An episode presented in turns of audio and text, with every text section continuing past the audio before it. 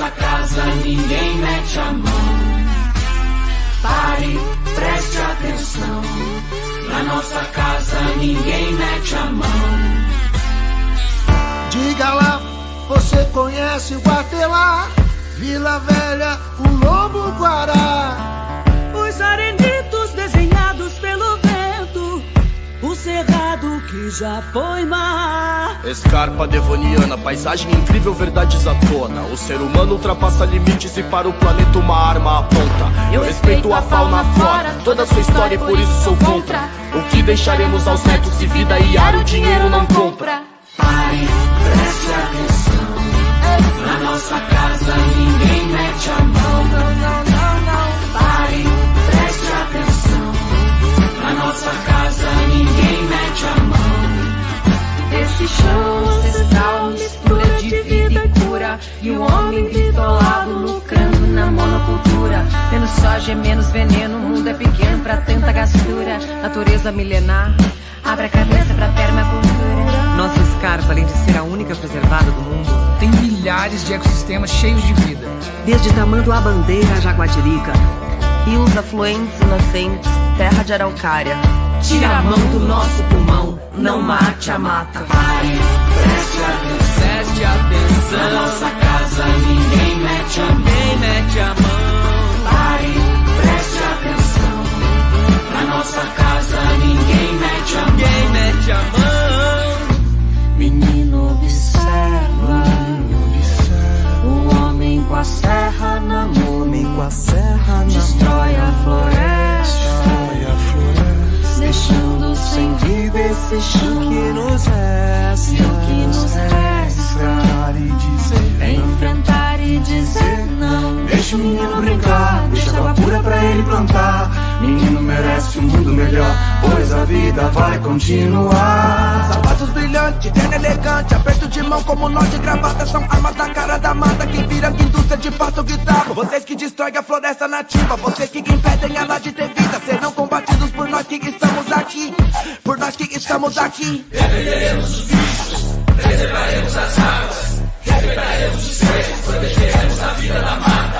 Na Amazônia as marcas ainda ecoam por Mariana. E no Paraná não passarão. Salve a escarpa devoniana! Pare, preste atenção. Eu só quero saber de uma coisa: reduzir o quê? Pare, preste atenção. Reduzir a mata? Pra quem? Pare, preste atenção. Esse agro não é pop, coisa nenhuma. É tóxico. Pare, Sente o ar seco nas narinas? Você vai engolir mais essa? Você pode fazer alguma coisa. Vamos nessa? Pare, preste atenção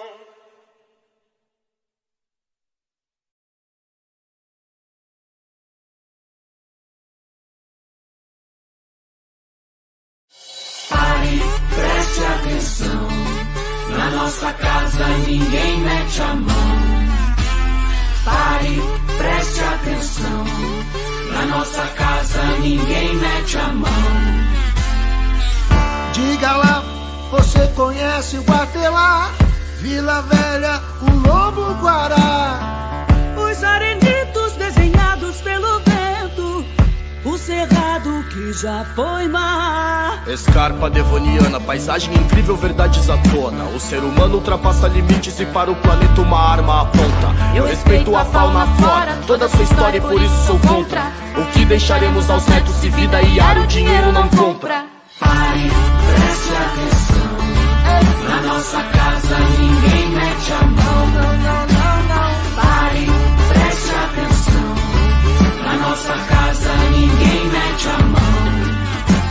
Chão ancestral mistura de vida e cura E o homem bitolado lucrando na monocultura. Menos soja, menos veneno, o mundo é pequeno pra tanta gastura. Natureza milenar, abre a cabeça pra permacultura. Nossa escarpa, além de ser a única preservada do mundo, Tem milhares de ecossistemas cheios de vida. desde Tamanduá Bandeira a Jaguatirica, Rios afluentes e nascentes, terra de araucária. Tira a mão do nosso pulmão, não mate a mata. Pare, preste atenção. Preste atenção. Na nossa casa ninguém mete a mão. Ninguém mete a mão. Pare, preste atenção. Na nossa casa ninguém mete a mão. Ninguém mete a mão.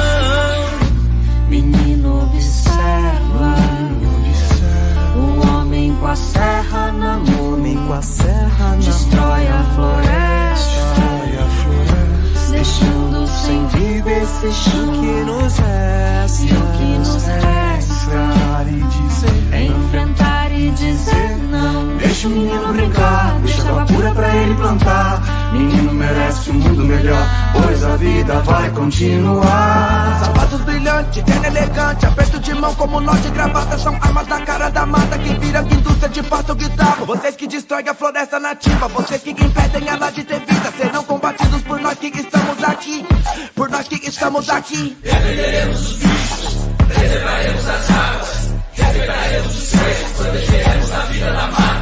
Na Amazônia as marcas ainda ecoam por Mariana. E no Paraná não passarão. Salve a escarpa devoniana. Pare, preste atenção. Eu só quero saber de uma coisa. Reduzir o quê? Pare, preste atenção. Reduzir a mata? Pra quem? Pare, preste atenção.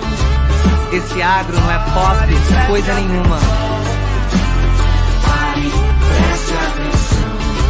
Agro é tóxico. Pare, Sente o ar seco nas narinas? Você vai engolir mais essa? Você pode fazer alguma coisa. Vamos nessa? Pare, preste atenção.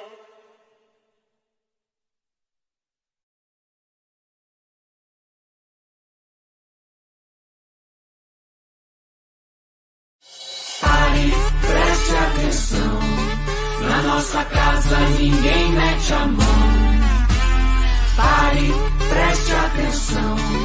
Na nossa casa ninguém mete a mão. Diga lá, você conhece o Guatelá, Vila Velha, o Lobo Guará.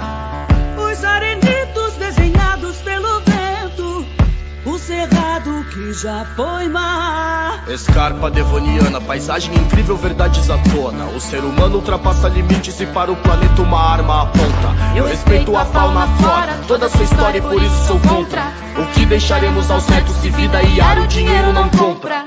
Pare, preste atenção. Na nossa casa ninguém mete a mão. Pare, preste atenção. Na nossa casa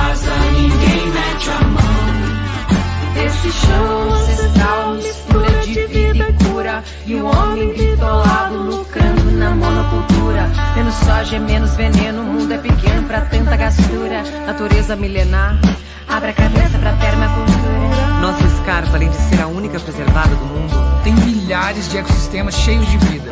Desde Tamanduá Bandeira a Jaguatirica, rios afluentes e nascentes, terra de araucária. Tira a mão do nosso pulmão, não mate a mata. Pare, preste atenção. Preste Na atenção. nossa casa ninguém mete a mão. Ninguém mete a mão. Pare, preste atenção. Na nossa casa ninguém mete a mão. Ninguém mete a mão. Menino observa, o homem com a serra na mão, Homem com a serra na destrói a floresta. Destrói a floresta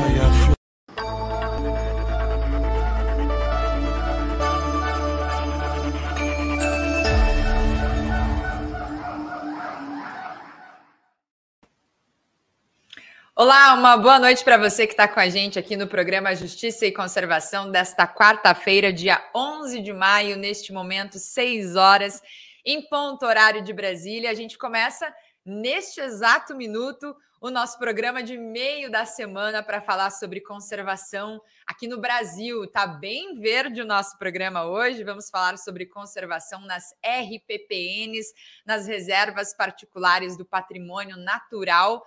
E também vamos falar sobre economia verde, empregos verdes. Já ouviu falar nesse termo? Ainda hoje falaremos com um especialista que estuda bastante sobre esse tipo de economia e como ela está se desenvolvendo no Brasil. Para começar o programa de hoje, deixa eu me apresentar. Eu sou Bruna Bronoski, jornalista, e vou estar com você até às sete da noite aqui na 95.7 FM, Rádio de Curitiba e também que também chega à região metropolitana. E se você está aí no seu celular ou no seu dispositivo móvel, está com o computador, acessa também com a gente no YouTube, Observatório Justiça e Conservação. Se inscreve, ativa o sininho para que você possa receber as nossas notificações e saber quando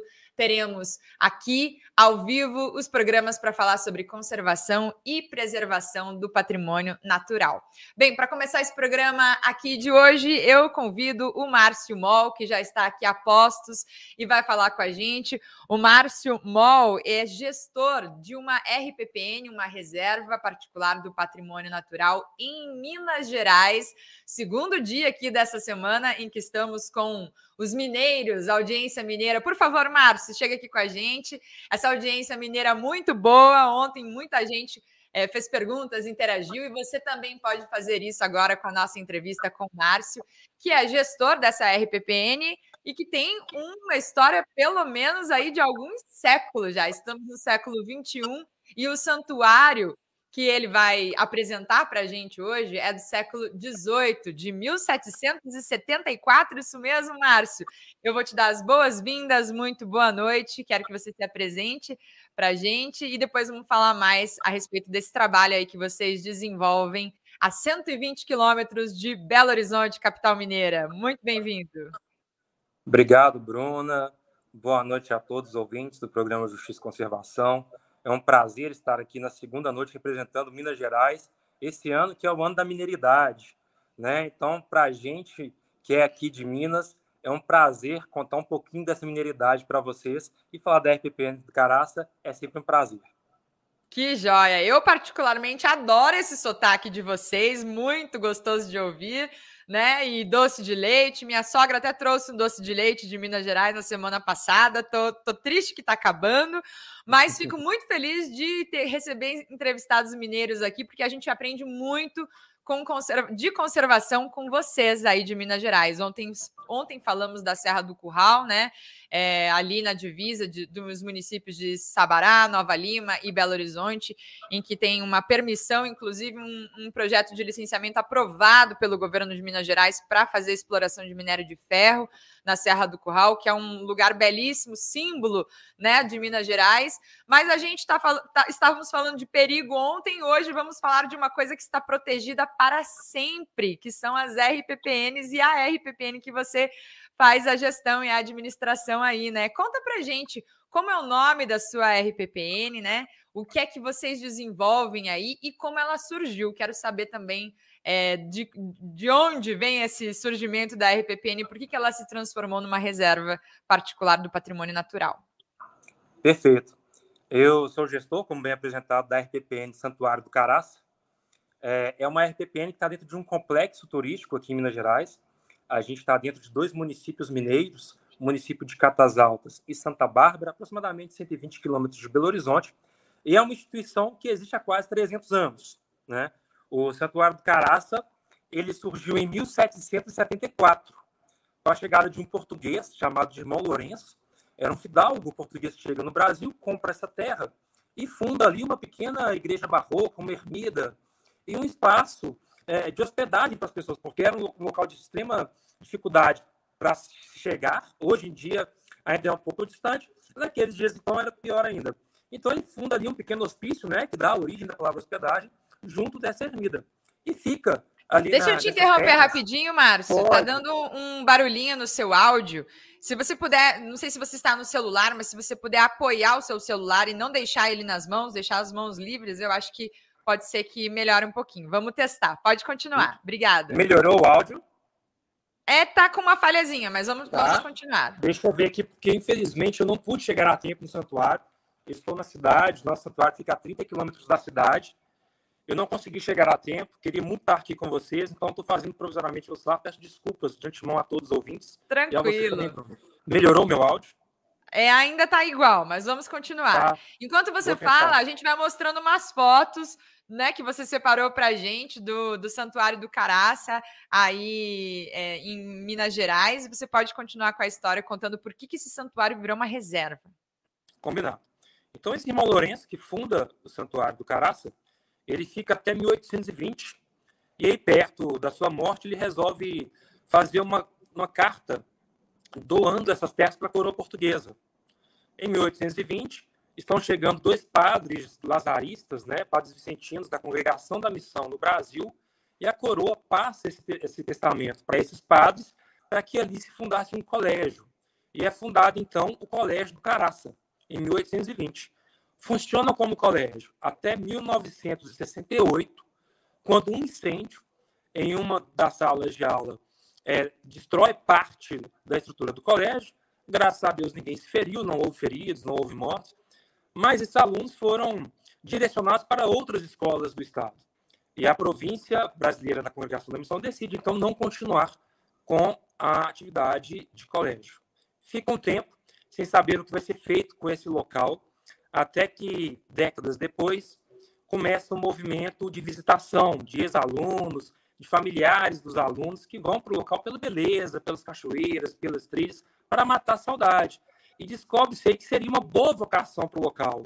O lazer, o turismo, a cultura e a religiosidade. Só que no final da década de 80, início de 90, o turismo de massa invade o complexo, começa a criar diversas dificuldades para a manutenção e preservação do local, além da atividade minerária que está em todo o entorno do complexo, com receio de uma invasão na área do Caraça, os proprietários resolveram, então, é, criar no local uma RPPN. Então, em 1994, a, a, o Caraça é reconhecido como RPPN para ordenar o local e ter essa perpetuidade de preservação do lugar. Uhum. Quais são os biomas que a gente encontra aí na, nas RPPN Santuário do Caraça, né? É, você estava me adiantando que não é só um, né? Eu até chutei Mata Atlântica, mas não é só Mata Atlântica, belíssima. É, a gente está numa área de transição, né? O Caraça, a RPPN Caraça tem pouco mais de 10 mil hectares, e nesses hectares a gente tem o finalzinho de Mata Atlântica e o iníciozinho do Cerrado. Então a gente está numa área de hibridação, né? Quando um, um bioma ele sobrepõe o outro. E a gente ainda tem nos picos, lá nas altitudes, campos rupestres. Então, é, é, essa riqueza e diversidade de bioma propicia ao local uma biodiversidade fantástica, é, que é justamente devido a essa, essa mistura né, dos biomas. Incrível. Deixa eu comentar aqui o que, que o pessoal está falando para a gente. A TV RPPN Brasil acabou de escrever para nós no YouTube Confederação Nacional de RPPNs presente. Muito bem-vindos à Confederação Muito Nacional. Bem. Exato, o pessoal está aí prestigiando é, essa história do Santuário do Caraça, né? E a Vitória da Riva Carvalho também disse boa tarde da RPPN Cristalino. Muito bem-vinda, Vitória, todo mundo que nos ouve pela 95.7 FM e também aqui pelo YouTube Observatório de Justiça e Conservação. Bom, eu já vou comentar mais, mas eu queria saber, não sei se você sabe me explicar, mas o que que significa caraça, né? Santuário do Caraça. Eu até tendi a falar caraçá, mas é que não tem acento. O que, que é. significa é. isso? Será que tem alguma história por trás disso? Tem sim. O nome da, do santuário é por conta da serra, né? A gente está aqui localizado bem na parte sul, no finalzinho da Serra dos Pinhaços. É, estamos, no, inclusive, no ponto mais alto da Serra dos Pinhaços, que é o Pico do Sol, com 2.078 metros de altitude. E o Caraça é porque na nossa serra existe uma formação rochosa que ela se assemelha ao rosto de um gigante deitado, um perfil de um rosto, né? Deitado. E caraça, do Tupi-Guarani é cara grande.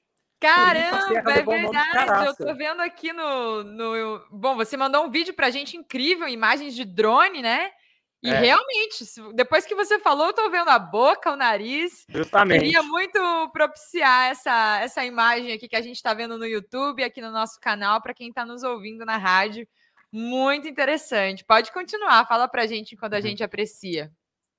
Justamente, aí a gente vê a construção da igreja neogótica e a lateral da construção que, se, que, que foi o colégio, né? E hoje atende os nossos visitantes. A gente tem uma hospedagem, também uma pousada histórica nesse complexo. Então, os nossos hóspedes, os nossos visitantes, têm acesso a aproximadamente 40 atrativos, dentro de cachoeiras, banhos de rio, mirantes, picos, uma série de atividades ligadas ao ecoturismo e ao lazer. Uhum. Aquele turismo de massa que você explicou para a gente no começo, né, Márcio? Que talvez faria aí alguma alteração não tão positiva num local tão importante como esse, como o Santuário do Caraça, e que vocês fizeram um trabalho de de organização, né, de gestão, para que ele, para que ainda assim servisse ao turismo, mas que não fosse um turismo pre predatório. Você considera, a partir do trabalho que vocês desenvolvem, estou sabendo que tem biólogo trabalhando com você, né, e outra equipe. Conta para nós como que se você considera que isso foi atingido, né? Essa expectativa que se tinha lá no começo, quando se tornou RPPN, para que esse local fosse realmente protegido, que ainda servisse aos olhos do turista, né? É, que paranaenses estão convidados para ir até Minas Gerais conhecer o Santuário do Caraça, todo o Brasil.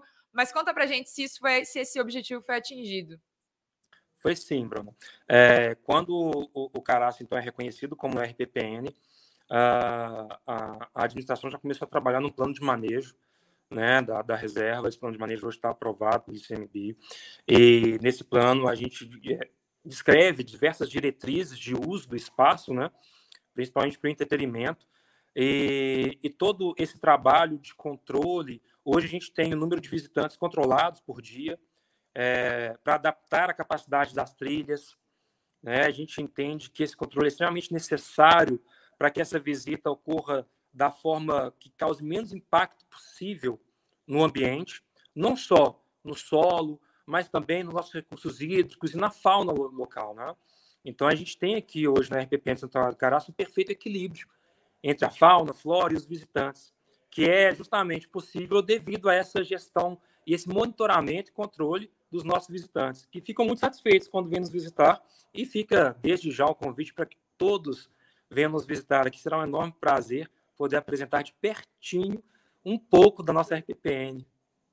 Qual que é a logística para chegar aí, né? Vai de onde? Para quem chega em Belo Horizonte, por exemplo, pode ir por onde, como e conta para nós também qual que é o horário de, de recebimento dos turistas, né? Você tem que agendar, como é que faz? Quais são os canais, Márcio Mol? Perfeito. A nossa RPPN está a 120 quilômetros de Belo Horizonte, então Belo Horizonte facilmente acessado rodoviário ou aéreo. Uh, o caminho mais fácil para se chegar aqui é pegar a BR 381 sentido Vitória, Belo Horizonte, Vitória. E aí tem um charme para aquele que gosta de passear e que tem uma experiência turística, que é o trem Belo Horizonte, Vitória. É possível chegar de trem até a estação de Dois Irmãos, que fica na cidade de Barão de Cocais. Essa cidade está a apenas 30 quilômetros da nossa RPPN. Muitas pessoas vêm a Belo Horizonte, pegam o trem, embarcam nessa viagem fantástica, que vira a Minas. E só ouvir trem não vale, tem que andar de trem também. Pega esse trem, uma viagem tá de uma hora certo. e meia. Depois se desloca até o santuário. Ou para aqueles que desejam vir de carro, BR-381, sentido Vitória, entra para Barão de Cocais, de Barão de Cocais até o Santuário do Caraça, também 30 quilômetros. Existem as cidades para o rodoviário, ônibus de Belo Horizonte, rodoviário de Belo Horizonte, para Barão de Cocais e para Santa Bárbara. Tá? O Caraça ele funciona para visitação todos os dias, de 8 às 16h30. Aqueles que querem garantir a visitação, como a gente tem um número controlado por dia, podem fazer a reserva e garantir a entrada antecipada. Assim, não corre o risco de chegar e pegar um dia que está com lotação máxima. Claro, não dá para perder a viagem, né? ainda mais para um lugar tão bonito. Tem que chegar e conhecer, com certeza. Como é que é o clima aí? Existe a situação do microclima onde vocês estão? Porque você tá, me contou que essa transição de Mata Atlântica para o Cerrado, né? O ano todo, em Minas Gerais, é uma dúvida gigante, porque você, dependendo do lugar que você vai, dá para passar frio igual no Paraná. Tô certo ou tô errada? Tá certíssima. E eu brinco que aqui na nossa RPPN, a gente, em alguns momentos, a gente tem todas as estações do ano no mesmo dia. Né? é Curitiba, tá então. Calor, então, curitibanos o... estão convidados. Justamente. E pela altitude, é um clima mais úmido, mais frio. É, agora a gente vai entrar na época de seca. É um período de alerta para a gente também, por conta dos riscos de incêndio. Né? Até aproveitar, né? geralmente esses incêndios vêm de fora para dentro. e causam uma série de problemas para a gente. Estão alertando aí a todos que estão ouvindo os cuidados devidos né, com esse período de seca, é muito importante. É um período para a gente muito ruim para a nossa RPPN, conta dos recursos hídricos, das nascentes que abastecem toda a região. Mas é, é, é um período também muito bom para passeio, né? Que você consegue desfrutar das trilhas com mais tranquilidade por não ter a chuva. Claro que como a, as estações são um pouco regulares, no verão o calor ele está presente. Agora no inverno de julho a gente tem temperaturas que chegam abaixo de zero. Para quem gosta de um friozinho fica bem charmoso. né? Eu falo, eu brinco que aqui na nossa RPPN a gente consegue aproveitar em qualquer estação do ano e nunca vai ser a mesma. No outono a gente tem uma paisagem fantástica, no inverno o charme do frio, aquela coisa acolhedora, no verão aproveitar as cachoeiras, os banhos de rio e a primavera que floresce o caraça inteiro, os bichos ficam loucos e todo mundo fica muito feliz. Que legal. A gente está vendo aí mais imagens, então, da RPPN Santuário do Caraça, que fica em Minas Gerais, a 120 quilômetros de BH. Bom, essa é uma produção do programa Justiça e Conservação aqui no YouTube, Observatório de Justiça e Conservação, e você também nos escuta pela rádio 95.7 FM aqui de Curitiba. Eu sou Bruna Branoski e esse programa tem a produção de Guilherme Batista, que está aqui ao meu lado na técnica, João Marcelo Leal e Mayala Fernandes, com apoio do Instituto Legado da SPVS Brasil, o grupo KWM, a Rede Pró Unidades de Conservação, melíponas e ERT bioplásticos. Bom, está chegando aqui bastante comentários, eu quero contá-los para o Márcio Mó, para que ele também possa responder as perguntas interessantíssimas que estão chegando. Olha, a Maria Cristina diz para gente que a Confederação Nacional das RPPNs e a Associação de RPPNs e outras reservas privadas de Minas Gerais está aqui presente. Muito bem-vinda, Maria Cristina, e todas as organizações aí que estão conosco. E o pessoal da TV RPPN Brasil faz uma pergunta que eu já vou emendar em uma outra do Instituto Ambiental Reluz. Presta atenção, hein, nosso convidado Márcio Mol. Bom, a TV RPPN Brasil pergunta quais são os grandes mamíferos que vivem no Caraça. E o Instituto Ambiental Reluz também pergunta como se dá esse encontro de biomas, se isso é perceptível aos olhos, né? Se dá para ver o fim da Mata Atlântica e o começo do Cerrado. Fala aí para gente de fauna e flora. Márcio. Perfeito. A gente já viu algumas imagens aí do lobo-guará, né, a nossa espécie bandeira aqui da RPPN. E é importante ressaltar um trabalho que existe aproximadamente 40 anos de educação ambiental, de desmistificação da espécie, né? É um trabalho muito bem sucedido. E eu falo, quando as pessoas conhecem, a, a tendência a preservar é muito maior. E o lobo-guará, ele costuma visitar os nossos hóspedes durante a noite, no adro ali da igreja, Uh, e as pessoas ficam encantadas né, com essa diversidade de fauna e essa relação saudável que existe. Além do lobo-guará, a gente tem a presença da anta, a gente tem também presença de, de, de, de onça jaguatirica, onça parda, gato morisco, e aí a gente vai ter o tamanduá mirim, algum, alguma espécie de primatas, como macaco prego, macaco bigó, né? É, uma variedade enorme de espécies de aves, de pássaros, que a gente recebe observadores de pássaros do mundo inteiro por conta dessa diversidade do caraça. E esse bioma completando é totalmente perceptível. A gente tem algumas trilhas que levam alguns atrativos que fica facilmente de exemplificar e mostrar isso para o nosso visitante, de uma trilha que está dentro do cerrado, e a gente chama de trilha do lobo, né, onde o lobo caminha, é possível ver as pegadas desse animal nas trilhas, e de uma outra trilha que leva a uma outra cachoeira totalmente dentro da Mata Atlântica.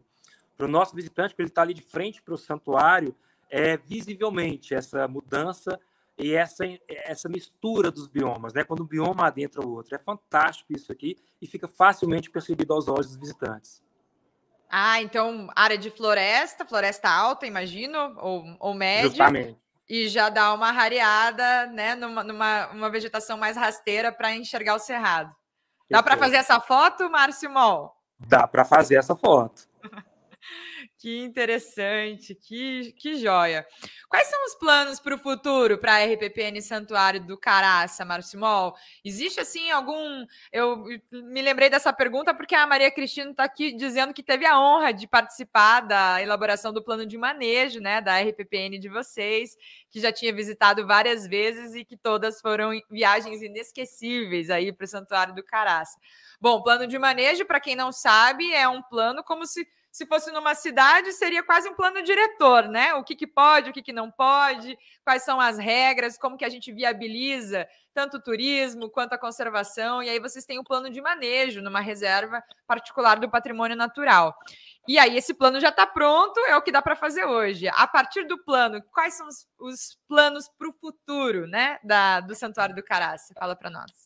Perfeito. A gente tem trabalhado nos últimos anos, num, num primeiro momento, de levar o nome da RPPN e esse trabalho de preservação ambiental, não só ambiental, mas também a parte do patrimônio cultural e histórico, pela história do Santuário do Caraço, para todos os brasileiros. A nossa ideia é de levar o nome do santuário para que todos conheçam. A gente já recebe anualmente diversos pesquisadores, não só do Brasil, mas do mundo inteiro, que desenvolvem aqui trabalhos diversos, desde graduação, pós-doutorado, especificamente voltado para a fauna, para a flora, para a geologia, enfim.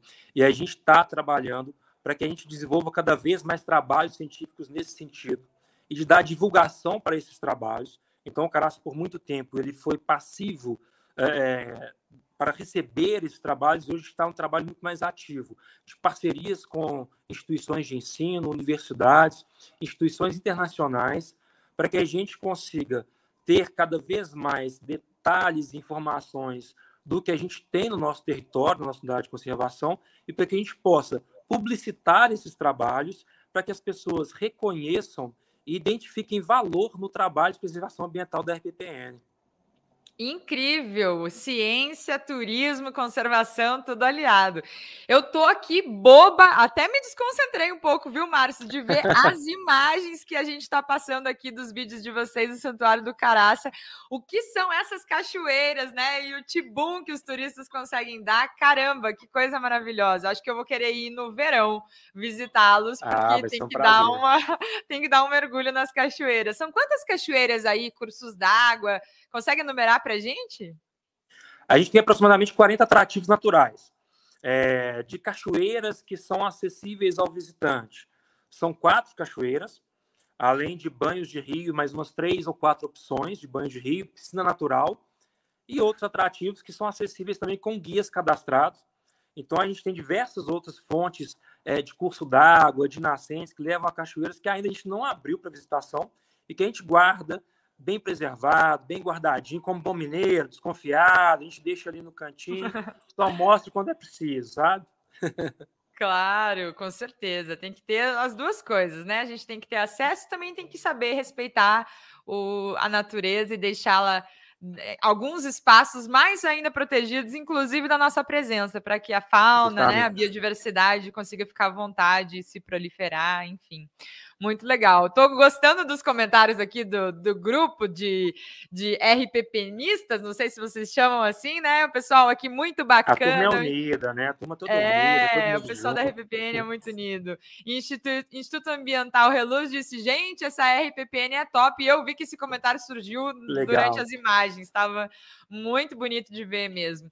Tem, é, não sei se tem idade mínima, idade máxima para entrar, para fazer acesso a essas cachoeiras. Eu queria saber também se vocês cobram ingresso, né, para a gente de deixar o serviço completinho aí. Você já contou o horário? Pode repetir o horário e fala do ingresso para gente. Posso sim. Então, a RPP está aberta a toda e qualquer idade. Né? Temos trilhas acessíveis a qualquer trilhas fáceis, moderadas e difíceis né? acessíveis a qualquer um. Para todos os gostos e pernas. Todos os gostos e pernas. Quem quer andar um pouquinho, como bom mineiro, quem quer andar um tiquinho e quem é logo ali, logo ali de mineiro, sabe? Ah, eu sei como é que é esse logo ali. É. E aí a gente funciona todos os dias, de para visitação de 8 às 16h30. É cobrado uma taxa de visitação. Durante a semana é a taxa de 20 reais por pessoa, não cobramos estacionamento. É, aos finais de semana e feriados, a taxa é de 30 reais por pessoa. A gente tem toda a estrutura de lanchonete, sanitários, restaurante, lojinha de souvenir. Estamos totalmente preparados, seja para receber uma pessoa, uma família ou grupos. Então, fica aqui o convite. Queria aproveitar para deixar também é, é, nossas redes sociais. É arroba Santuário do Caraca, tudo junto, né? Sem o cedilha no Caraça. Arroba Santuário do Caraca. A gente está no Instagram, está no Facebook, está no YouTube também. Vai ser um prazer conversar com cada um de vocês e mostrar um pouco mais das belezas aqui da nossa RPPN. Muito interessante, muito lindo. Eu queria te dar os parabéns, viu, Márcio, como gestor da RPPN Santuário do Caraça, pelo preço acessível de visitação. Porque aqui no Paraná a gente vê tantos parques que têm muito menos atrativos, todos os parques têm sua, né, seu enorme valor por serem protegidos, mas com muito menos atrativos e que a gente já está pagando 30, 50 reais para entrar né, para passar o dia. E isso não deixa, não torna a natureza democrática, né? A gente as, vários os bolsos não conseguem acessar. Só quem tem dinheiro mesmo que pode pagar para toda a família. É, às vezes você não quer levar a tia, o papagaio, né? O avô, o vozinho, todo, toda a criançada com um preço mais acessível, as pessoas conseguem chegar até esse local, é, conhecer a, a RPPN, visitá-la, curtir, ter esse contato com a natureza. As crianças aprendem, tem educação ambiental porque você está com esse contato. E nós já estamos pagando aqui na região bem caro para acessar esses parques e vocês aí mantêm um preço de 20 reais para visitação. Tenho que te dar os parabéns. Te dou os parabéns e vou te passar a palavra para você, a última vez, para você se despedir da gente, mandar um último recadinho aí. É importante comentar também, Bruna, que nesse intuito de educação ambiental e preservação da biodiversidade do patrimônio, a gente tem um trabalho que a gente acolhe instituições públicas, seja municipal, estadual, federal de ensino, com gratuidades para visita. É, toda a região, também todas as cidades do entorno, tem o dia gratuito para que as pessoas venham ao Santuário do Caraça. Os moradores da região também têm preço especial, apenas 10 reais, para que venham qualquer dia, qualquer horário. E a ideia é que a gente seja cada vez mais um local acessível para que todos vejam esse trabalho de preservação que é feito aqui eu gosto de falar que é um trabalho que não é para a região, não é para a gente, é para a humanidade. Né? Essa ideia de preservação a gente tem que conhecer sim, porque quando a gente conhece, a gente valoriza mais. E, e a RPPN Caraça ela tem esse, esse intuito de levar conhecimento para as pessoas, para que seja cada vez mais valorizado o trabalho de preservação ambiental neste país. A gente precisa muito valorizar essa preservação ambiental. A gente falou no começo da Serra do Curral. Enquanto o nosso entorno aqui da RPPN está todo sendo minerado, a gente está no caminho contrário de preservação, né? Então, isso é muito importante que as pessoas conheçam e valorizem esse trabalho que é feito por todas as unidades de conservação no nosso país. Eu agradeço Cara. muito a oportunidade e fico à disposição de todos. A gente também, quando quiser voltar, quando tiver alguma novidade aí na RPPN, chama a gente que nós abrimos o convite aí para o Márcio Mol e para todo mundo que é interessado em conservação do patrimônio natural brasileiro, tá bom? Um abraço, Márcio, obrigada pela sua presença. Um abraço para os mineiros, né? Para todo mundo. A gente espera vocês cada vez mais aqui é, a audiência e os entrevistados também. A gente precisa aprender com os nossos companheiros de outros estados como é que se faz conservação da natureza. Márcio, obrigada, um abraço. Eu que agradeço, obrigado, boa noite para todos. Valeu.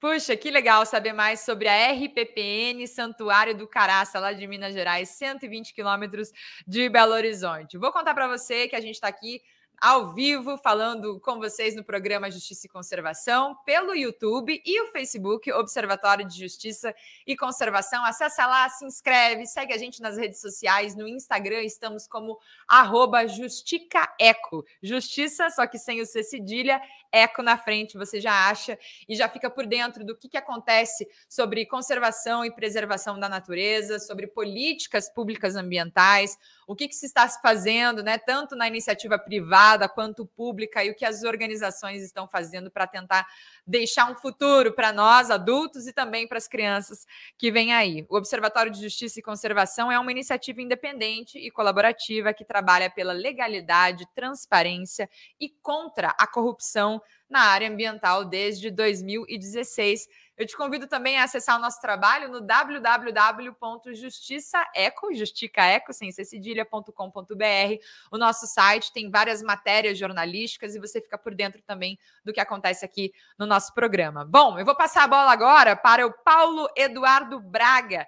O Paulo que está já chegando com a gente. Pode entrar, Paulo, seja muito bem-vindo. Enquanto você entra, vou, vou apresentar um pouquinho sobre você. O Paulo é economista de formação e também pesquisador em economia do meio ambiente. Se a gente quiser trocar por outro termo, dá para falar também economia verde, né, Paulo Eduardo? Seja muito bem-vindo. Fala com a gente de São Paulo, é isso mesmo? E é está presente fazendo favor para que a gente conheça mais um pouquinho de você, do teu trabalho, por que, que você, economista, caiu no meio ambiente, né? A gente quer saber por que, que você chegou nesse assunto tão gostoso, tão importante. Legal. Primeiro, boa noite, Bruna. Boa noite todo mundo que está nos ouvindo e nos vendo.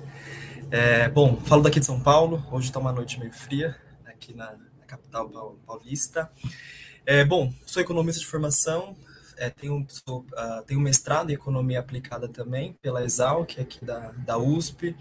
E eu decidi migrar né, os meus esforços uh, acadêmicos para o meio ambiente, porque hoje a gente tem poucos trabalhos aplicados, quando a gente fala de, de economia e meio ambiente, poucos trabalhos que tentam uh, uh, mensurar, quantificar todos os impactos que o sistema produtivo como um todo provoca no meio ambiente.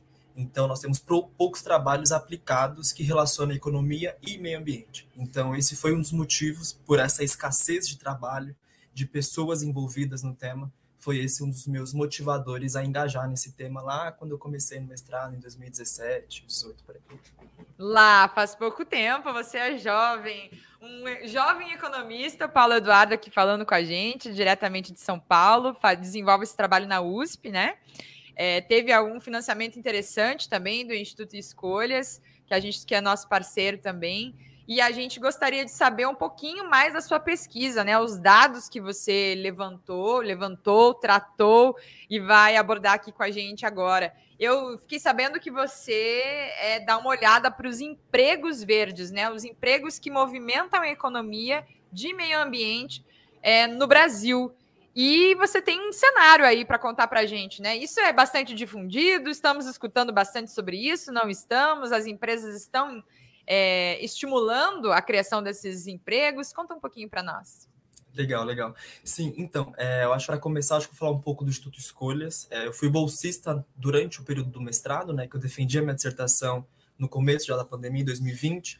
O Instituto Escolha ele é um instituto de, de, de, pesquisa que desenvolve vários estudos relacionados ao meio ambiente. Ele tem uma cátedra de economia e meio ambiente que ele fomenta, incentiva é, pesquisas de uma forma geral em temas relacionados à economia e meio ambiente. Então, hoje, por exemplo, ele fornece bolsas de estudos a pesquisadores uh, de pós-graduação para que as pessoas foquem, direcionem o olhar da sua pesquisa exclusivamente nesse tema. Né? Então, não só em empregos verdes, mas tem vários colegas que já estão há algum tempo trabalhando com isso e que, e que desenvolve pesquisas relacionadas né, nesses assuntos uh, de intersecção entre economia e meio ambiente também. Então, vale a pena. Quem tiver curiosidade, quem gosta de trabalhar, quem gosta de pesquisar no tema, dá uma pesquisada sobre o Instituto Escolhas, que é um instituto bem, bem, bem sério no trabalho que ele se propõe a fazer também. E super importante também que fomenta a pesquisa acadêmica nesse tema, que é super importante e super escassa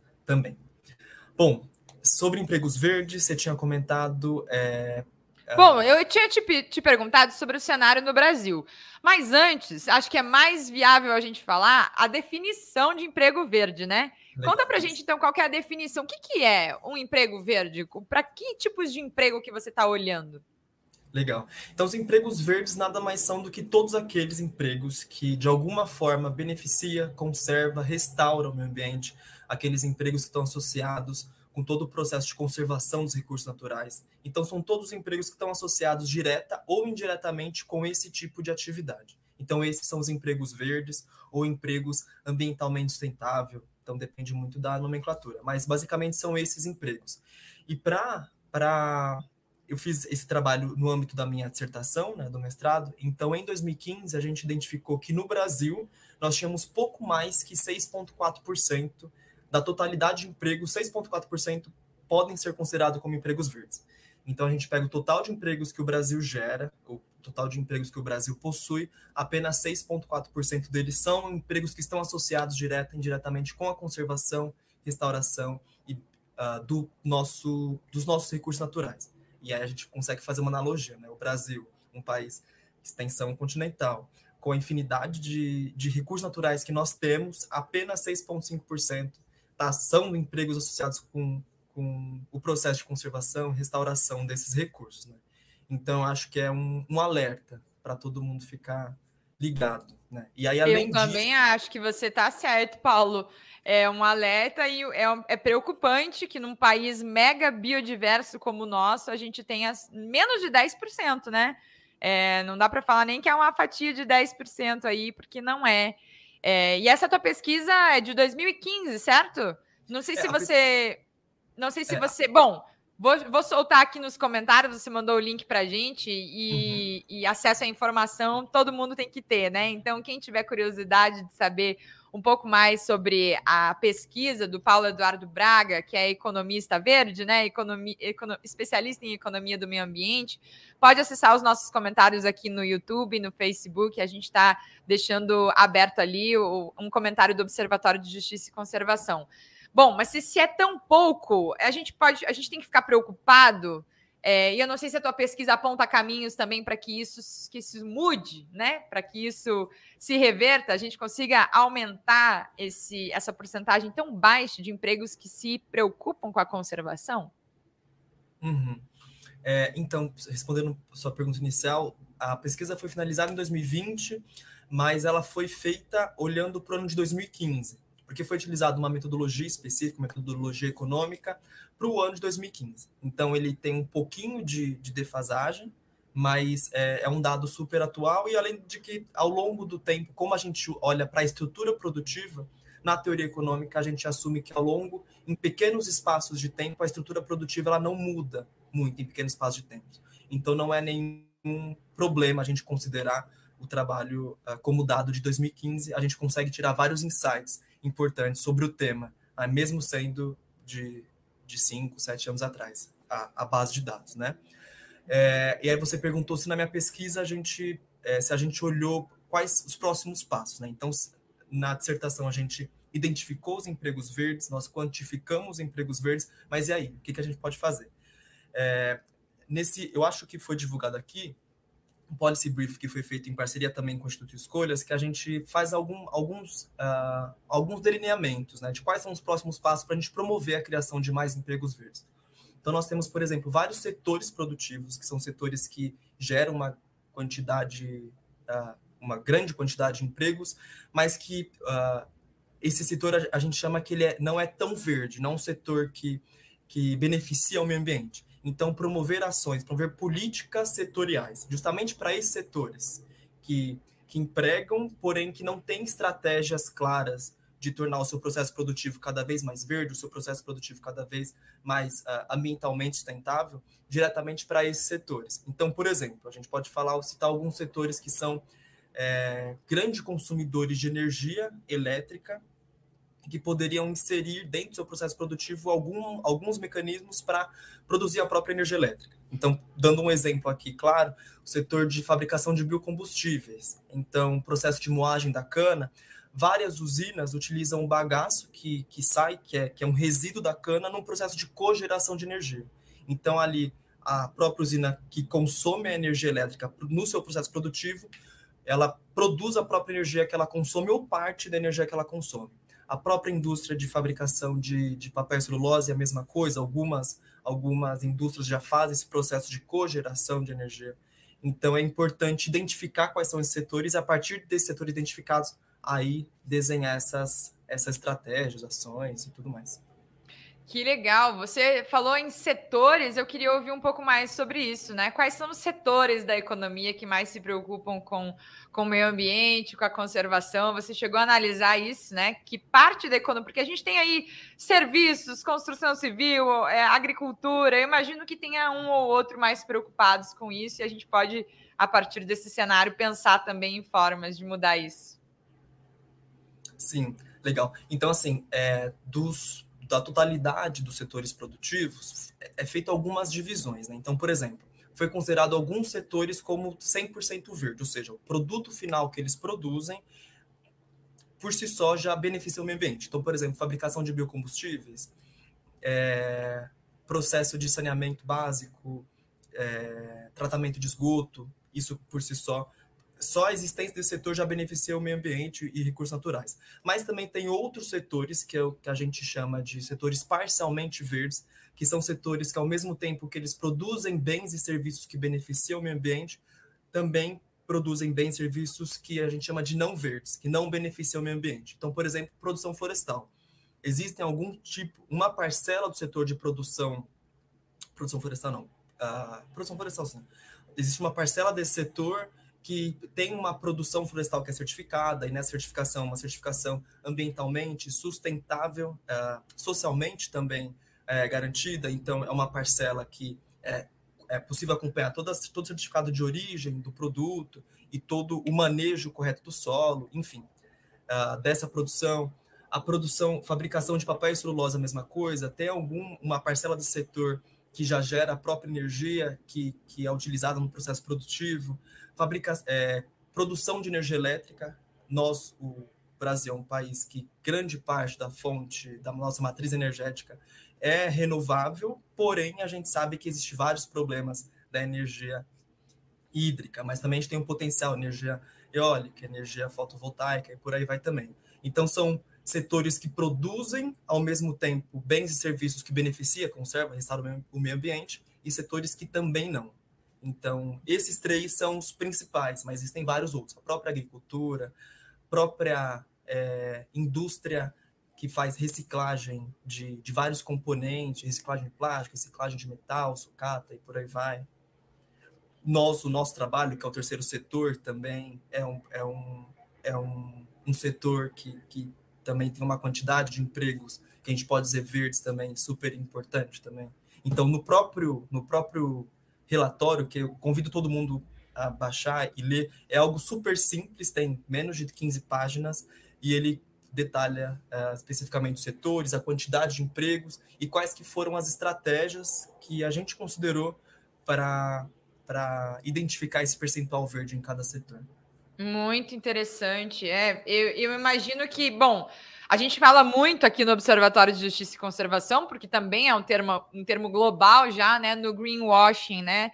Nessa maquiagem verde que muitas empresas é, tentam fazer. Você citou vários empregos que são gerados justamente para conservação ou para é, restauração, preservação, como você citou a empresa, por exemplo, que faz reciclagem de materiais, né? Tá, tá contribuindo enormemente para o meio ambiente. Mas tem muitas empresas também que acabam fazendo uma maquiagem disso, né? Que, que levam para outro caminho, um caminho do marketing, para mostrar para o cliente, para as populações de massa, que sim, estão fazendo algo pelo meio ambiente, mas muitas vezes isso é apenas um make-up, né? Um, um, uma tela e uma máscara, e na verdade estão é, fazendo muito pouco pelo meio ambiente. Você chega a pensar sobre falou sobre isso na tua pesquisa? Se não falou, uhum. queria, queria sua opinião, né, como economista do meio ambiente, a respeito disso, quando a gente junta duas questões importantíssimas, que é a economia, mercado, né, o, o sistema que vivemos, e o meio ambiente, né? As empresas, quando tentam fazer essa mescla, o que, que se pode fazer que realmente está trazendo resultado para fugir daquela maquiagem? Pois é, infelizmente na, no trabalho eu não consegui, não consegui abordar esse tipo de, de análise, mas a gente tem. É, é triste, né? Ver esse tipo de comportamento por parte do, de empresas, mas eu acho que aí entra a questão que o colega anterior falou da parte de educação ambiental, né? Então faz parte do processo de educação nós, enquanto consumidores, de, de abrir os olhos e investigar, né? É, cadeia produtiva, enfim, de uma marca específica, seja ela de qual for o produto, para investigar os selos, né? Os famosos selos, certificados dos produtos que a gente está adquirindo mas é um grande tema a ser debatido, né? porque várias empresas aproveitam desses temas ambientais, grandes temas ambientais e sociais também, para fazer esse marketing, esse fake marketing, né? Então... É, o verde está sendo muito vendido, né? As pessoas é, tem que estar tá muito atentas, né? Consumidores, leitores, tem que estar tá lendo muito, é, uhum. investigando mesmo os produtos que a gente consome, porque estão tentando vender uma cara, uma máscara de verde para a gente e a maior parte deles não são, né?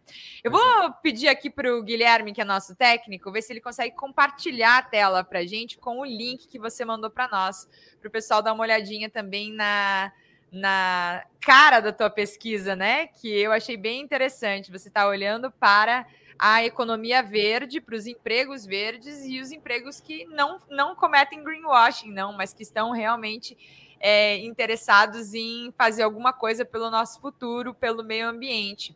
Se você quiser separar aí algum dado interessante que a gente não abordou ainda na entrevista, vou pedir para uhum. você falar para a gente, né? Pode até dizer a página em que tá. Olha, essa aqui é a cara é, do, do da pesquisa do nosso convidado no Instituto Escolhas. A gente consegue ler aí empregos verdes no Brasil, onde estão e quantos são, né? O autor Paulo Eduardo Braga conversa com a gente agora. Ele está chamando isso de uma série especial, né? Da, da Cátedra Escolhas de Economia e Meio Ambiente. Muito isso. legal, bem colorida para quem só está nos ouvindo na 95.7 FM. Eu os convido tanto para ver as imagens do primeiro entrevistado do da, da RPPN Santuário do Caraça, lá em Minas Gerais, quanto essa essa pesquisa. A gente tem que dar muito valor às pesquisas, né, Paulo? Porque é um, é um trabalho árduo que, que, que vai atrás mesmo de informação correta, checada, porque pesquisa científica tem revisão pelos pares, né? Ela não é feita de qualquer forma, mas com uma seriedade, um rigor científico grande. E a gente está tendo acesso aí a uma pesquisa que está fácil de ler, né? Tem 11 páginas apenas, quem quiser dar uma olhadinha com vários, várias tabelas, vários números interessantes. Quer chamar atenção para algum deles, é, Paulo? É, é, só uma, um, a título de curiosidade, né? Essa é uma versão reduzida, na verdade é só um, é um grande resumo do, da dissertação em si, mas a dissertação aí tem, para quem quiser, na, nesse próprio nesse próprio policy brief, nesse próprio estudo, tem o link com a dissertação e a versão expandida, que tem todo o detalhamento metodológico que foi utilizado e no, no âmbito da dissertação em si. Mas fica o convite aí para o pessoal. Mas eu não eu, eu acho que, que de dados eu é, o que eu já comentei, né, da quantidade que a gente tem de, de empregos e que ainda é pouco para o potencial que nós temos enquanto gerador de, de empregos e o potencial que nós temos também, dado a, a, a grandiosidade de recursos naturais que nós temos, mas também uma coisa de, de, diferente que eu trouxe nessa pesquisa e que não tem na dissertação são alguns, algumas recomendações, algumas recomendações para os nossos policymakers, né, para quem são os fazedores de políticas públicas, né. Então, partindo disso, partindo uh, da identificação de quais são os setores que mais empregam, uh, que, que, possuem uma quantidade maior de empregos verdes, que tem esse potencial, quais são as, as estratégias que, esse, que esses uh, policymakers, né, que são os nossos políticos, eh, os legisladores, podem fazer né, para beneficiar esses setores. Então, ali eu trouxe duas recomendações nesse, nesse estudo de, de possíveis estratégias que podem, claro, a partir daí ser afunilada e fazer um talhamento específico, né? Mas que, que nem, por exemplo, já comentei dos setores que são energointensivos, que são setores que dependem muito de energia, então de, de conseguir utilizar, fazer esse processo de cogeração de energia dentro do seu próprio processo de, de produtivo, mas também uma outra, uma outra linha para promover a criação desses empregos é a própria qualificação de mão de obra. Então, muito a própria OIT, que é a Organização Internacional do Trabalho, ela tem uma uma quantidade grande de, de estudos, uma linha específica de estudos para debater sobre quais são as habilidades do profissional do futuro.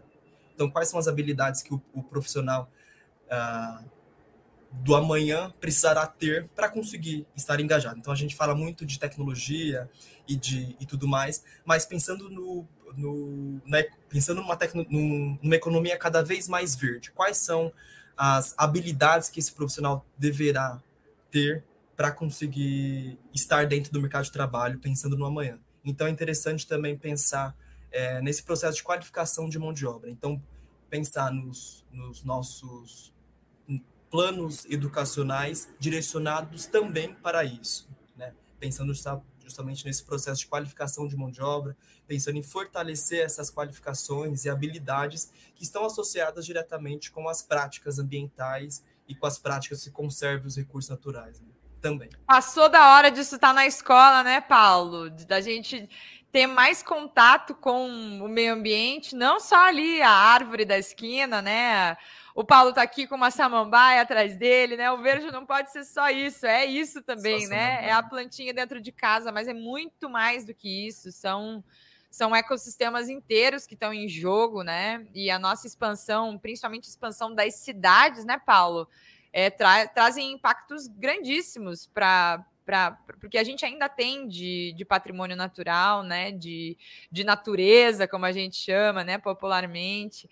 É, isso precisa, a gente precisa se educar de alguma forma e trazer essa criançada que está vindo, né, e que vão ser os policymakers do futuro, né, como o termo que o Paulo usou bastante, mas que são é, é, essas pessoas que fazem as nossas políticas, que estão uhum. na, nas assembleias legislativas, no Congresso Nacional, que tomam decisões, que, que produzem a, a, a regulamentação e que tomam decisões, essas pessoas precisam vir é, educadas, porque senão a gente vê aí essa. É, temos vários exemplos, viu, Paulo? Não vou nomear para não precisar pedir nota, para não precisar pedir nota retorno, mas temos vários exemplos de, de políticos que estão em cargos eleitos e que não fazem a menor ideia da necessidade urgente de conservação, restauração e recuperação do que a gente já danificou, né? É, não sei quantos anos. Conta pra gente quantos anos você tem, o que, que você pensa disso, né? Dessa educação ambiental que você citou, né? Para a gente desenvolver essas habilidades dos profissionais do futuro. Pois é, é a gente. É, nós temos os, os grandes, as, as, metas, né? As metas, por exemplo, INDC, INDC que, que não só o Brasil, mas todos os países, a gente se comprometeu a cumprir para reduzir a emissão de gases. A gente fala que o nosso objetivo é tornar a nossa economia cada vez mais verde, uma economia que se preocupa cada vez mais com o ambiente, cada vez mais com o recurso natural. Se hoje a gente não pensar na qualificação dessa mão de obra, pensando já numa economia cada vez mais verde, quando chegar lá, sendo todo mundo muito otimista, né? É, qual profissional que a gente vai empregar também, né? Então, eu acho que é uma preocupação que tem que estar em todos nós, principalmente no profissional que, que, que, que estará atuando mais para frente, né? que já está no mercado de trabalho, mas também estará no mercado de trabalho nessa economia cada vez mais verde. Né? Pensando nesse processo produtivo cada vez mais ambientalmente sustentável. Então, processo produtivo que preserva, conserva, restaura os recursos naturais, que é esse o nosso objetivo. Né? Então, você comentou, né? eu um jovem profissional. É, é isso que eu quero para o meu futuro. Então, estou trabalhando para isso, né? Tá com quantos anos, Paulo? Hoje, 27. 27, tinha cara mesmo de novinho. Para quem não está assistindo o Paulo pelo YouTube, tem uma cara de novinho. Tem muita coisa ainda para o Paulo desenvolver. Com 27 anos já terminou um mestrado com uma pesquisa incrível, né, sobre economia do meio ambiente, economia verde. Não sei se está no doutorado já, se pretende, o que que vai fazer com a economia verde. Espero que você seja é, como um precursor, não sei, porque não sei se, se, se influenciou em outras pessoas que vieram antes de você, mas que você influencie sim seus colegas economistas da área da, da economia, da administração, né? Gente que está lidando com dinheiro, com gestão, com, com administração, para que essas pessoas pensem, porque nós precisamos de, de uma mentalidade de, de meio ambiente, de, de, de cuidar do nosso meio ambiente em todas as áreas, né? Olha, eu sou jornalista, é, estou falando com um economista, antes eu falei com um gestor de RPPN. Todos os dias a gente traz aqui vários, várias formações diferentes, né? E todas as pessoas precisam estar, desde quem não tem formação é, superior até quem tem, todo mundo precisa pensar como a gente faz, né? Para, para ter um meio ambiente, um é, equilibrado ecologicamente, né? Inclusive, quero ressaltar que a formação é, superior, ela não é dona da sabedoria da, da conservação, muito pelo contrário, né? A gente está aí sempre batendo na, nessa tecla de que os povos indígenas que estão lá, às vezes, né, de forma muito distante de nós fisicamente, que estão, muitos estão na universidade, que venham, que venham todos, que haja política pública para isso, mas povos indígenas, comunidades tradicionais que, que têm sua vida baseada na subsistência, né, na agricultura ou na caça, enfim, e que estão é, vivendo nesses lugares, eles estão preservando, conservando, restaurando muito mais do que nós que estamos nas né? cidades, né? Então, isso não está contabilizado no, na pesquisa do Paulo, porque o Paulo olhou para o emprego formal, né? Mas eles também estão, são aí é, são pessoas, é, indivíduos e coletivos importantíssimos para que a gente tenha conservação. Vou passar a palavra para você pela última vez, Paulo, para que você possa dar um último recadinho, se despedir da gente. E queria deixar de antemão é, que ficamos muito felizes de saber da sua pesquisa, que tem gente na economia interessada nesse assunto. Maravilha. Bom, quero agradecer a oportunidade de estar aqui falando desse tema que é super importante. Também eu convido quem tem interesse mais pelo tema, quem tem interesse em estudar outras coisas, ou, enfim, uh, estar por dentro mais do tema uh, que relaciona economia e meio ambiente, acessar a página do Instituto Escolhas. O, como você disse, o Instituto também ele é, ele é parceiro aqui do, do, do, observatório. É super interessante as ações que eles estão promovendo. E aquilo que o colega um pouco mais cedo disse, né? A gente vai conseguir é, conservar quando a gente gera conhecimento. Então, o Instituto tem esse papel de gerar o conhecimento e a partir daí a gente promove ações e, e vai incomodando aqueles que fazem as políticas para nos fazer ouvir. Uhum. É vai levar a pesquisa adiante, Paulo? Como é que tá? Os próximos passos da tua vida profissional? É, atualmente eu não estou no doutorado, eu sempre eu emendei então escola, faculdade, mestrado, então. Vamos dar um tempinho, né? É, eu preciso amadurecer também, preciso, enfim, queimar cartucho. E mas a ideia é daqui uns dois, três anos migrar para um doutorado para seguir no tema. Ainda tem muita coisa para pesquisar, muita coisa para amadurecer e, e, logo mais estarei aí é, focado mais no tema. Que legal, verdade. É bom dar um, um tempo também para poder aplicar o que você está estudando, né? Imagino que no seu trabalho também, é, de alguma forma, mesmo que seja com sugestões, você, você consegue, com essa bagagem que você tem agora, né? Cultural, acadêmica, de, de dados, esse levantamento que você tem fervilhando na tua cabeça, já pensando no projeto de doutorado. Esse tempo é muito importante para espalhar essa ideia por aí ter tempo também para participar de entrevistas, né, Paulo? É, compartilhar essa, é, esses dados e esse, esse tempo que você dedicou à sua pesquisa também com pessoas de outros estados, enfim nas redes sociais. Para você que está assistindo a gente, aproveita aqui no YouTube e no Facebook, deixamos nos comentários o link para a pesquisa reduzida, né? 11 páginas apenas, é, um, uma palhinha da pesquisa grande que o Paulo desenvolveu aí na sua dissertação. Tá bem colorido, cheio de tabelas, dá para ir direto ao ponto. Quem quiser citar, usar, né? Referenciando Paulo Eduardo Braga, economista e especialista em economia do meio ambiente. Fica à vontade, tá aí para conhecimento é para ser difundido, né, Paulo? Muitíssimo obrigada pela sua presença. Vou te liberar, estamos chegando ao fim do nosso programa Justiça e Conservação desta quarta-feira. Um abraço, viu? Fica bem. Bom friozinho aí em São Paulo. Tchau, tchau. Obrigado. Boa noite a todos e todas. Até mais. Perfeito, o Paulo esteve aí com a gente.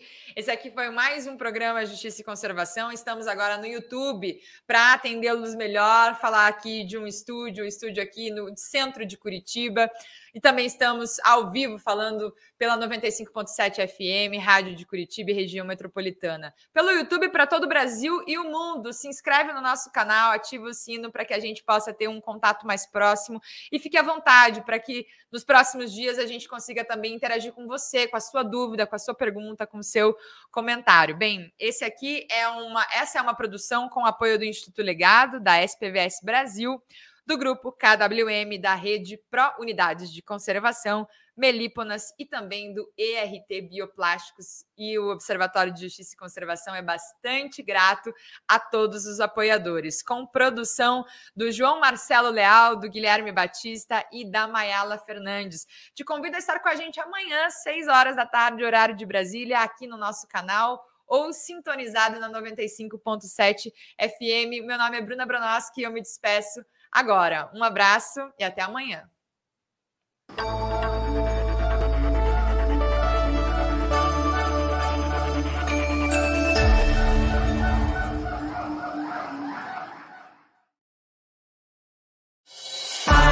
preste atenção. Na nossa casa ninguém mete a mão. Pare, preste atenção. Na nossa casa ninguém mete a mão. Diga lá, você conhece o Guatelá? Vila Velha, o Lobo Guará. Os arenitos desenhados pelo vento. O cerrado que já foi mar. Escarpa devoniana, paisagem incrível, verdades à tona. O ser humano ultrapassa limites e para o planeta uma arma aponta. Eu respeito a fauna, a flora, toda a sua história e por isso sou contra. O que deixaremos aos netos se vida e ar o dinheiro não compra? Pare, preste atenção. Na nossa casa ninguém mete a mão. Não, não, não, não. Pare, preste atenção. Na nossa casa ninguém mete a mão. Esse show ancestral mistura de vida e cura.